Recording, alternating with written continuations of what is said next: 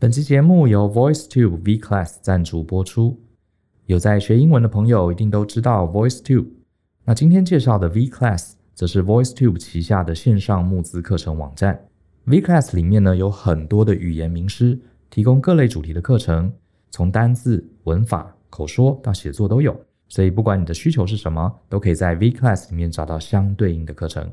那记得我以前在学英文的时候呢，最挫折的其实是阅读测验。考英文的时候啊，好不容易把这个落落长的文章看完了。都还没来得及答题啊，老师就要收卷了哈，只好一阵慌乱乱答一通。平常看英文文章的时候，因为会一直停下来查单字嘛，所以最后断断续续读完了，反而抓不到这篇文章到底在讲什么。那一直到很后来啊，我才发现，其实阅读英文啊是有技巧的。就算呢、你不认识所有的单字，透过这个技巧，你还是有办法快速抓到文章的主旨。那这个技巧呢，不论在考场或在职场，其实都非常有用。今天要介绍的 V Class 这门课叫做完胜英文阅读课，它是由台科大应用外语系的黄文君老师来担纲。那黄老师呢，会带领大家改变以往的阅读习惯，用跳跃式的阅读策略来提升阅读的效率。阅读能力加强了之后呢，会帮助你快速吸收知识之外，对于学生来讲，当然也能有效提高考试成绩。这门课其实卖的很好，我刚刚上去看了一下哈，人数已经快要破千了哈。那现在是募资期间，大家可以享受七折的优惠，可是期限直到一月二十七号哦。那我们当然呢，也为大人学的听众啊，争取了专属的优惠码 D A R E N 二五零哈，就是大人二五零。那除了打七折之后，你还可以再多折两百五十块，所以还不错。节目下方的资讯栏可以找到课程连接，还有优惠码。新的一年，就让我们一起来提升英文阅读能力吧。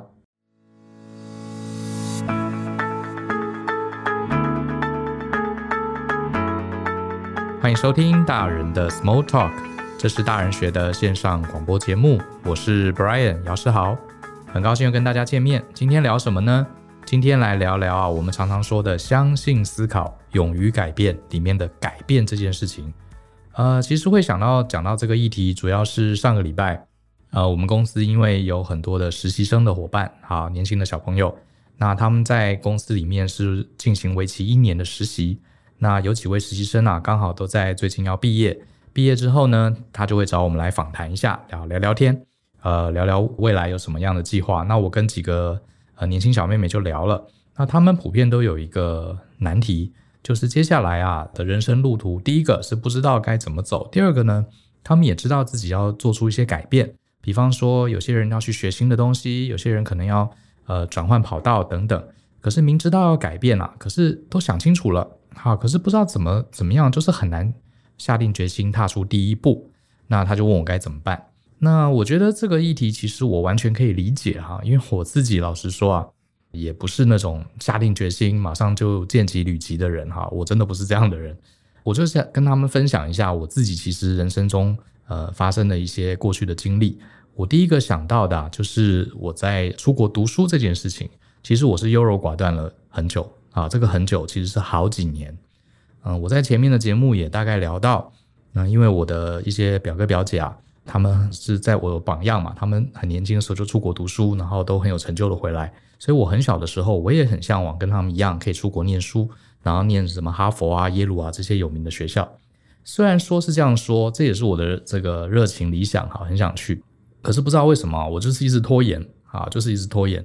一直到呃念大学，大学毕业那时候，本来想说要出国读书，可是后来又想说，哎呀，我的成绩这么烂哈，应该申请不到一流的学校，那就跟大家一样好，在台湾念个研究所好了，所以我就没有出国了，就念完了研究所。后来去当兵，诶，当完兵应该要出国了吧？那时候我心里啊又告诉自己，哎呀，我都没有工作经验，人家不是说出国念书要有一些工作经验，可以申请到更好的学校吗？那我就累积几年工作经验吧。总之啊，我就是一直给自己找理由。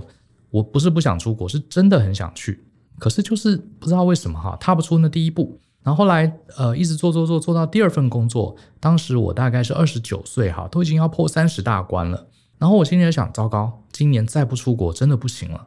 可是，一想啊，还是踏不出勇气，因为那时候我的工作还不错，哈，呃，做了我还蛮喜欢的工作，而且那时候跟当时的女友啊也交往很多年了。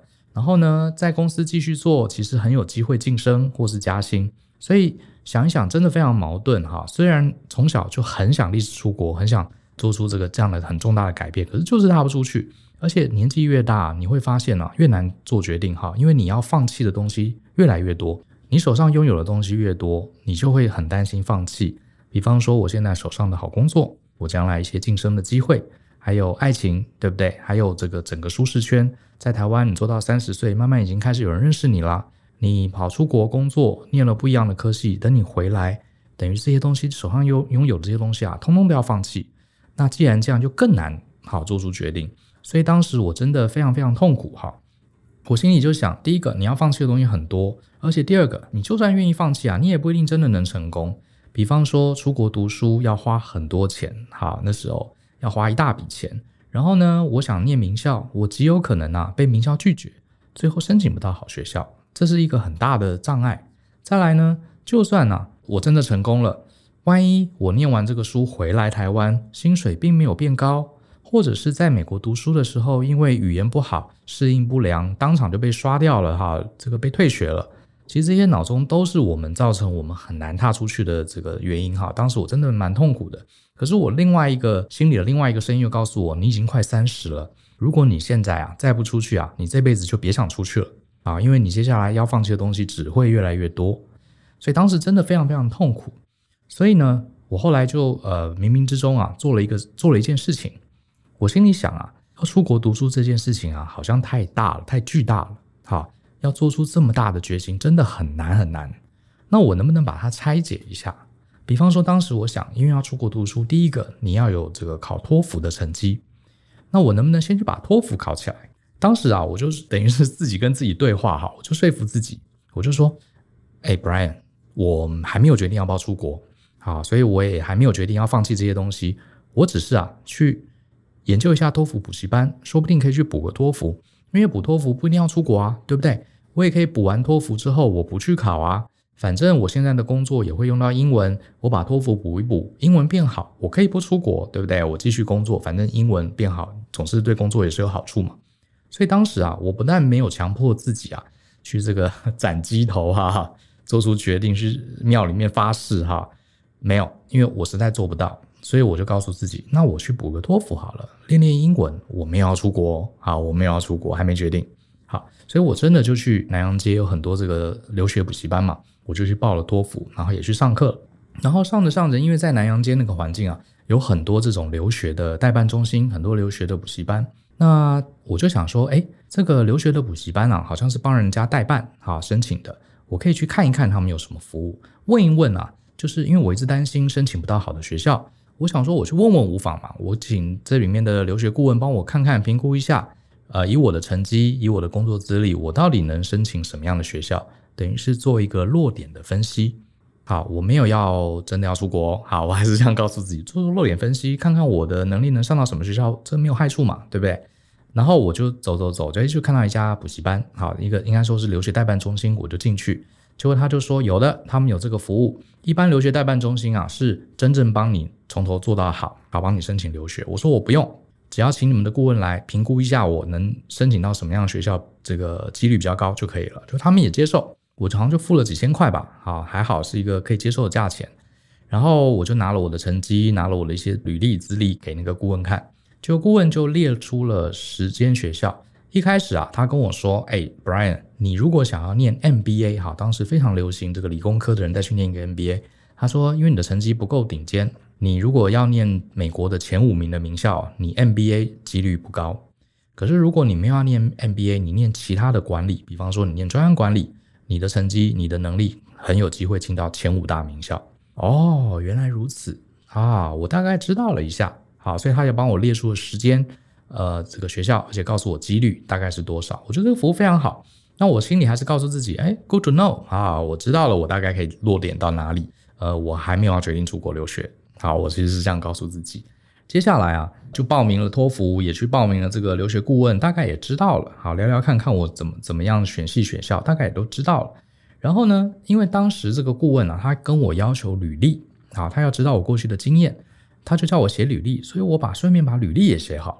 好，我还一边写履历，我还一边告诉自己啊，我只是写给这个顾问看的哦，这个履历跟将来出国没有关系哦。你有没有发现哈？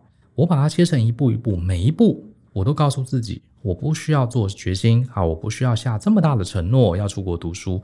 相对的，我也让自己安心，我不用真的放弃现在的爱情，放弃现在的工作，我只是写个履历，对不对？将来找工作也有用嘛。我只是补个托福啊，英文练好总是有用嘛，对不对？我只是做个落点分析，就好奇嘛，知道一下我大概可以进到什么样的学校。那时候。结果啊，不知不觉，一步一步，一步一步，托福也考了啊，也顺便去考了。GRE 后来也去补了，也去考了。然后文件呢，东写一个，西写一个，最后也好了。那我心里就想，当我托福也考了，GRE 也好了，文件也好了，其实我就可以去申请学校了。我那时候还不断告诉自己。我没有要出国读书哦，我只是丢丢看看我会不会上而已。如果没上，反正我也没跟人家讲我要出国。如果上了，我也可以不去念呢，对不对？顶多只是付了这个申请费而已，我可以不去念呢。好，我没有要出国，所以呢，最后我就一步一步自己欺骗自己哈，因为很难下决心嘛，就一步一步，就莫名其妙真的申请到了好几间很不错的学校，那就是像我最喜其中最喜欢的就是西北大学嘛，哥伦比亚。后来我就选了西北大学。那我甚至还写信的时候，我都还没下定决心哦，我就想说，我收到 offer 再说，好，然后我先回应。那到时候他要我缴这个，好像前面有个 admission fee，我我可以不缴嘛，对不对？把机会让给别人嘛。所以一直到最后啊，一步一步，我突然就发现啊，挡在我前面的障碍其实越来越少了。那最后只剩一步两步，就是准备好行李，准备好这个签证。我甚至还那时候去美国在台协会申请签证，我还不断告诉自己，我只是申请学生签证而已，我也可以出国去玩，我没有一定真的要去美国。所以最后我真的当然也就出国了，然后也就顺利拿了学位回来。所以这件事情啊，我就讲给我们家的实习生听，他听了觉得非常有趣哈。因为我觉得我们看电视剧也好，我们看很多励志的书也好，都告诉我们啊，当我们面对重大的选择，我们要勇敢做出决定，我们要勇敢的立下决心。这个鼓励是很好啦，可是老实说啊，你真正在那个当下，如果那么容易下决心，那我们老早就做了，对不对？就是因为啊，你要下这个决心，第一个你前面有很多阻碍嘛，而且你后面有很多你舍不得放掉的东西嘛，所以导致我们内心理性知道我们要改变，可是我们实际上就是踏不出去，所以这时候啊，就要用到刚刚我讲的这个小技巧。老实说，我当时也是误打误撞。好，我只是有点难以面对这个要出国读书的现实。好，我就一步一步、一步一步做，最后哎，莫名其妙一脚也就踏进了美国。那我后来想啊，这个方法其实还蛮有意思的哈。其实你仔细想，刚刚你有没有听到我这样整个过程？你有没有觉得其实很像某一种团体，它引导人家进入的一种一种招数，其实就是直销，好，就是传销。我在大学的时候。曾经啊，这个大四的时候，因为我们呃，这个有些同学因为后来选了不同的领域嘛，大家就比较不熟。然后我曾经有一个室友，他跟我在大一的时候很好。那后来因为我们修了不同的课，就很少见面。好，虽然是同班，可是很少见面。然后我记得大概大四的时候，有一天啊，突然这个朋友他找我，好，他找我，他说：“哎，Brian，好久不见了。哎呀，我们以前在这个宿舍里面啊。”呃，大家多好啊，整天嘻嘻哈哈，一起打电动，啊，打麻将，很开心。结果你看，修了不同的课，现在我们也住在不同地方，好久好久没见面了，找你出来吃个饭。诶，我当时啊就想说很好啊，诶，这个朋友还真是很很讲情义哈，我们就出来吃个饭。结果吃着吃着，没吃几分钟，他就开始讲啊，哦，他最近在做直销，我相信很多听众都有类似的经验。那他就说，诶，Brian。其实啊，你最近在忙什么啊？哈，我就说哦，我在准备研究所考试啊，巴拉巴拉讲一堆。他说哦，他没有要念研究所，所以他最近啊，这个都在做生意，因为他将来想创业，所以他就加入了这个直销。然后他就开始跟我讲这个直销如何如何。可是我这个同学很厉害哦，他并没有要叫我参加哦，他只是讲他在做这件事情。然后聊着聊着呢，你看第一步我是不是就只是出去吃了饭，没有问题嘛？第二步他开始说，哎，我觉得今天跟你聊很开心，我最近认识一个非常厉害的前辈。啊，大我们几岁？我觉得他非常优秀。我觉得你啊，一定会想认识他。我们下次再约他一起出来吃饭。诶，我听一听，觉得好啊，反正大家多认识一下嘛。他在大学里面都累积一些人脉，也挺不错的。所以后来第二个礼拜，我就又跟他出去吃饭。就这次他就带来一个前辈。那这个前辈呢，其实就是后来才知道哈，就是他这个做直销的上线。然后呢，这个前辈呢就开始跟我讲直销的一些事情，巴拉巴拉。可是讲了他很厉害哦，他也没有叫我加入哦。所以你看，我已经画了两步，对不对？第一步跟同学吃饭，第二步跟同学的这个上线吃饭。然后接下来呢，他就说：“你看我们这个系统，其实你一定有兴趣哈。我们这个直销系统怎么分润啊？噼里啪啦就讲了一堆。然后他终于要开始介绍产品。然后介绍产品，他也没叫我买哦。好，他只是说：哎，我们再约一个时间，你有没有兴趣来公司参观？好，各位，我讲的这个专历程，如果你有被做直销的朋友啊，这个找过的，你一定很熟悉。他们其实很厉害的哈，他不会第一天遇到你就叫你加入。”好，真正厉害的这些直销高手，他会一步一步让你每一次啊做的决定都非常理所当然，每一步跨出去都不用做这么大的承诺，也不用有这么多的这个决心。反正跟朋友吃饭，朋友吃饭席间认识一个前辈，或者是了解一下他的系统，甚至说你要不要来公司参观？我们有请一个名人来演讲哦，啊，你来听听演讲，呃，学习知识嘛。或者最后他说：“哎，你看，你平常也会用牙膏啊，用洗发精啊，这边有一个体验包啊，几百块钱，你买回家用用看。好，最后啊再说哦，你不用加入会员，可是你可以留个资料，对不对？留个资料，然后我们会有专人来这个照顾你。最后莫名其妙一步一步，每一步都理所当然，每一步都非常简单，好，非常容易跨越。最后你莫名其妙就在里面变蓝钻经理了，对不对？有些时候就是这样子。当然啦。”可能各位听众你不一定喜欢这种直销的手法，可是我们得说啊，它其实运用了人的一种很厉害的心理，就是我们把一个要越过的大障碍啊，我们把它切成一个一个小小的障碍，每一步跨出去，其实你不用有太多承诺啊，都很容易，而且听起来都理所当然。认识朋友很好啊，呃，本来就要用洗发精啊，买一瓶这个体验包回去，反正本来就要买的嘛，诶可是你就一步一步了进入了这个门槛，跨越了门槛，最后你就成为某一个新的状态。好，所以其实我刚刚讲，我们虽然也许不是很习惯直销这样子，哈，用这些方法对我们，可是我们可以运用这样的同样的概念啊，用在我们自己的人身上。当你觉得人生中有一些事情，你心里知道，哎呀，这个不改变不行了，啊，可能我可能真的要努力换一个工作了，可能努我真的要怎么样？呃，去国外啊，这个新的领域啊，找到新的商机，或者是我想要拜访一个很难搞的客户，我一直在忍耐，哈，这个都不想去找他，可是不找他不行，或者是我可能不得不跟老板聊，我想要更换我的工作方向，或者是啊，我再不出国读书，我真的就没机会了，等等，这些我们理智上觉得想做，可实际上做不到的事情，我觉得刚刚讲这个方法其实是非常好用的，你就是去切细啊，去把它 break down。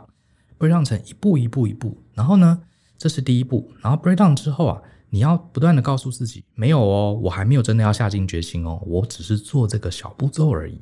我觉得这样就会非常有用啊，这是我自己的呃一个经验。另外再补充一个我个人的经验好了，我后来刚不是说我去美国读书吗？那读一读啊，终于拿到学位了，好，然后那时候刚好是放假嘛，好，然后我就在想。我已经毕业了，那我到底应该留在学校继续做点什么事情，还是要直接回台湾，还是要找工作呢？其实当时我是犹豫的，我心中有一个理智告诉我，告诉我是什么？虽然现在你已经毕业了，啊，才刚通过这个论文的口试，很辛苦啊，应该要休息一下。可是我理智也提醒我，你既然啊已经拿到专案管理硕士啊，你人又在美国，你应该去考一张这个证照。那当时有一个证照叫做 PMP，我想很多人都听过哈，就是。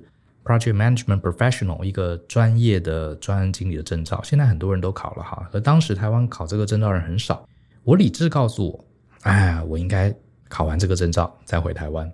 可是呢，我的情感又告诉我说，第一个，你才刚准备完这个论文口试，很辛苦，你应该休息一下。那时候是暑假哈，大部分同学都鸟兽散了，学校空空荡荡，没什么人，老实说还蛮寂寞的。那你如果一个人留在学校里准备这个考试，你等于是天天跑图书馆，在这种安静的校园里面啊，真的是蛮空虚的哈，是很痛苦的。所以我当时又开始啊，又犹豫了。好，我 我到底毕业之后我要不要去考这个证照？而且我从来没有在美国的这个考过这种所谓的专业考试，在什么地方我也搞不清楚，要怎么报名我也搞不清楚。所以当时骑虎难下，我只好又用这个 自我直销的方式哈。我第一个先想。我先报名吧，好，我可以不去考啊，对不对？顶多就是浪费这个报名费嘛。好，我先报名，报名很简单，上网填填表，刷个卡就报名了。好，我不一定真的要去考。那报名之后呢，它会有一些文件嘛，然后会有一些这个参考的题目嘛，我只是看一看而已。我甚至报名了不去考都无所谓。所以报名这个总做得到吧，对不对？所以我就报了名。好，这一步就第一步完成了。然后第二步呢，我突然想，哎，毕业之后啊，宿舍学校要收回去了，所以他们就会问我说：“你还要住到什么时候？”那我就心里想，我一定要延长宿舍嘛，我对不对？我至少延长一个月嘛，对不对？让我还有地方可以住。那延长宿舍，我不一定要去考这个证照啊。我延长宿舍，我也可以住在这里，我可以出去玩啊，啊，玩一个月啊，在美国，在芝加哥玩一个月，我再回台湾也无妨。我不一定要考试，好吧？我就跟舍监说，我要延长宿舍一个月。然后我同时心里还告诉自己，没有哦，我还没有决定要考试哦，我只是多住一个月，我可以出去玩等等。好，这是第二步，延长宿舍。第三步呢？那时候在芝加哥有很多很很要好的这个台湾学生、台湾同学哈，大家就相约说要去滑雪。然后我本来也非常非常想去啊，芝加哥那边有一个滑雪胜地，很棒，我超想去滑雪。结果呢，我心里就在想，糟糕，这个滑雪啊。如果要去滑雪的话，我就没有办法参加考试，就会影响我读书了。那怎么办呢？那就要先取消滑雪。然后我就自己告诉自己，诶，在美国有很多地方可以玩，不一定要滑雪。你看谁谁谁，我们有个同学啊，就是去滑雪，结果腿摔到骨折了。所以呢，呃，我这个滑雪啊，不一定是代表我一定要去考试，可是我可以先 cancel。它毕竟会影响，这个是有危险性的啊。又而何况我又不是滑雪的高手，万一受伤了。瘸个腿回台湾很麻烦啊，接下来还要找工作什么的，诶，有道理。然后我还告诉自己，啊，美国的医疗费用很贵啊，这个去滑个雪，爽个一天，就万一回来腿受伤，跟我们另外一个同学一样，那可不行。那就先取消吧，反正我可以去别的地方玩，我就 cancel 了滑雪。你看，又让诱导自己啊，又进入了第三步。然后呢，这个接下来快要到考试了，当然要去念了。然后我心里就想，因为当时我有上一个履历课，然后呢。我也要准备好履历，好来找新的工作。我就直接把这个履历拿出来，我直接在履历上写了一句话，就是我几年到几年我有得到 PMP 证照，我就把它写上来。为什么我要写呢？因为我心里想，我就先把它写出来，然后啊，看起来这个履历上有 PMP。我想象一下，有一天我是去找工作的时候，我上面有这个 PMP，而且还可以压上这个 PMP 专属的 logo。我只是看看嘛，对不对？看看无妨，我不一定真的要把这个履历寄出去。我没有要考这个 PMP，我只是看看如果有了 PMP，履历上看起来是怎么样。我真的去把这个履历上写了我是 PMP，然后呢，我还把它印出来。结果印出来之后，我放在桌上啊，我越看越觉得，哎，我的履历好像就应该是这个样子才对。总之，大概你懂我意思。最后就莫名其妙开始准备考试，开始读书。我心里还在想，一边读书一边想说，我没有要考，我只是复习一下，因为我刚念完专案管理硕士嘛，复习一下这个专案管理的知识也没什么不好，对不对？最后莫名其妙我也考上了啊，呃，其实大概就是这样的过程啊，大概就是这样的过程。那我是觉得说，像我们看这个日本的动漫啊、电影啊，常常觉得哇，当我们遇到危难关头，或是遇到一个重大抉择，我们双手握拳，仰天长啸，大喊一声，我们就能做出决定。好吧，我得说，我不知道是不是真的有人这样哈，我是没办法啊，我是没办法，很多时候。我们越会想越多，我们越会知道这一步真的很难跨出去。那我只能唯一哈，至少不敢说给大家建议，至少我自己用过这一招，我觉得还蛮好用的，就是一步一步把它拆成很简单，不需要有太多 commitment 的这个小行动，然后一边做这个行动，一边说服自己不要下定决心。好，你不要下定决心，我只是做这个有益的小行动而已，我随时可以退出。我觉得这样子反而啊，说不定我们能。这样子诱导自己一步一步，反而最后你就会发现，哎，我只剩百分之一的路径，我就已经到达终点了。大概就是这样的概念。好，我想大家应该可以理解我的意思。好，那我们来做个总结好了。简单的说啊，一句话：当你难以啊做出重大的决定的时候，我建议你啊，你就干脆放弃做决定吧，你就暂时先不要决定这件事情。然后呢，把它拆成细小任务，最好这个任务，我的经验是两三天可以搞定的。很容易，就是做一些行动，比如说上网去报名这个考试，好，比如说跟这个社监跟他说我要延长一个月，这些事情都非常容易做。然后呢，那你在做这些小任务、小事情的时候，你要说服自己，这些小任务就算你不去考试，就算你不出国读书，它也是有一些附加小价值的。比方说，我就会说服自己啊，延长宿舍我可以出去玩呢，对不对？好，我准备好履历，我不出国，我以后找工作也可以用啊。好。或是我去上上托福、补补 GRE，我对我英文有帮助啊，我没有一定要出国嘛，对不对？好，然后一次啊完成一个小任务，同时告诉自己我还没有做决定，我随时可以退出啊，不用做太大的 commitment。我觉得莫名其妙就过去了。这样子的原因在于，因为你呀、啊，你就不会一直想说你要放弃、放弃、放弃很多东西，然后你会发现前面的障碍越来越少、越来越少，最后你也就跨过去了。那这是大概是我自己的经验了哈，不知道各位会不会觉得很瞎哈？居然拿这个直销话术来当做促进自己改变的一个心理战术，至少对我有用，鼓励大家不妨来试试看。好，那讲到这边，我来看一看大家的留言。哎，我最近发现啊，这个 Apple Podcast 很奇怪哈，将近有一个月的时间，在 Apple Podcast 上没有看到任何听众的留言，然后我就觉得很怪啊，到底怎么回事哈？怎么会刚好突然间一个月都没有人留言给我们？然后我就上了我们另外一个网站。这个网站叫 Chartable，它是专门看这个 podcast 资讯的。诶，我发现诶很多留言啊，不知道为什么。后来在 Facebook 才听到有其他的 podcast 主持人说，Apple 它改变了这个排序，最新的留言变得它会跑到最前面啊，莫名其妙，不知道为什么它要这样做，还是说是它搞错是个 bug。总之，我上了这个 Chartable 之后一看，哇，原来留言这么多哈，所以前阵子都没有念留言，我自己也觉得啊，是不是都没有人要留言给我们啊？我才发现我还蛮渴望大家的留言的哈。好了，失落了一个月哈，我们来念念留言。第一则留言是 H Sweet 哈，他是透过 Apple Podcast 留的，他说很受用的节目，在你们节目与课程中有很多收获啊。显然这个 H Sweet 有来上我们的课程哈，希望你喜欢。那第二个是暖暖，他说他的标题是救赎哈，哇哦，因缘际会下啊，讲到救赎，我最近在玩那个那个叫什么 Red Dead Redemption，就是英文是救赎，中文是那个碧血狂杀二，哎，我觉得这游戏非常有深度哈，我是今年才开始玩，我觉得这游戏非常有意思啊，推荐给大家。来，他说因缘际会下在 KKBOX 的 Podcast 发现大人学的节目，拿了 iPhone 这么多年才知道原来那件有 Podcast 可以听。那当初状况很糟的自己，简直是救赎了我困住的心。不管是职场上的困境，还是感情上必须的取舍，大人学节目都让我重新思考自己的处境，并且了解到原来有些事情能跳脱以往不同的思考模式。终于有勇气打起精神来重新开始。虽然还在摸索到底什么才是我想要的人生，但我现在至少知道要什么了，不要什么了。谢谢大人学在我低潮的时候推了我一把，期待每次更新。呃，其实蛮感谢大家的哈，其实很高兴能帮助到大家，这大概是我们做节目最棒最棒的一个 reward 哈。他也给我们五颗星。其实老实说啊，我自己人生，你真的说我现在很清楚知道我每一步要怎么走，我认为不可能的。可是我觉得我蛮鼓励大家，呃，很多时候啊，你要建立一种自己的思考模式。人生其实很像打一场游戏嘛，哈，呃，像现在很多游戏都是开放式的游戏，其实它也没规定你一定要解什么谜，一定要过什么关。可是你自己，既然我们都来到这个世界，都进入这个游戏，你自己应该去思考，定义一套你自己想得到的东西，然后慢慢慢慢用你的逻辑，慢慢去得到它。我觉得这样玩游戏的过程比较有趣。好，不一定要照别人设定的关卡去玩，这是我的看法。好，下一位是一九九八八七 Johnny，他说这是我唯一持续听的节目，哇，太好了，感谢。那大部分的内容我都很感兴趣。最近家人离开，哇哦，所以呃，希望你一切这个节哀。请问能不能做一集如何面对家人离开以及死亡？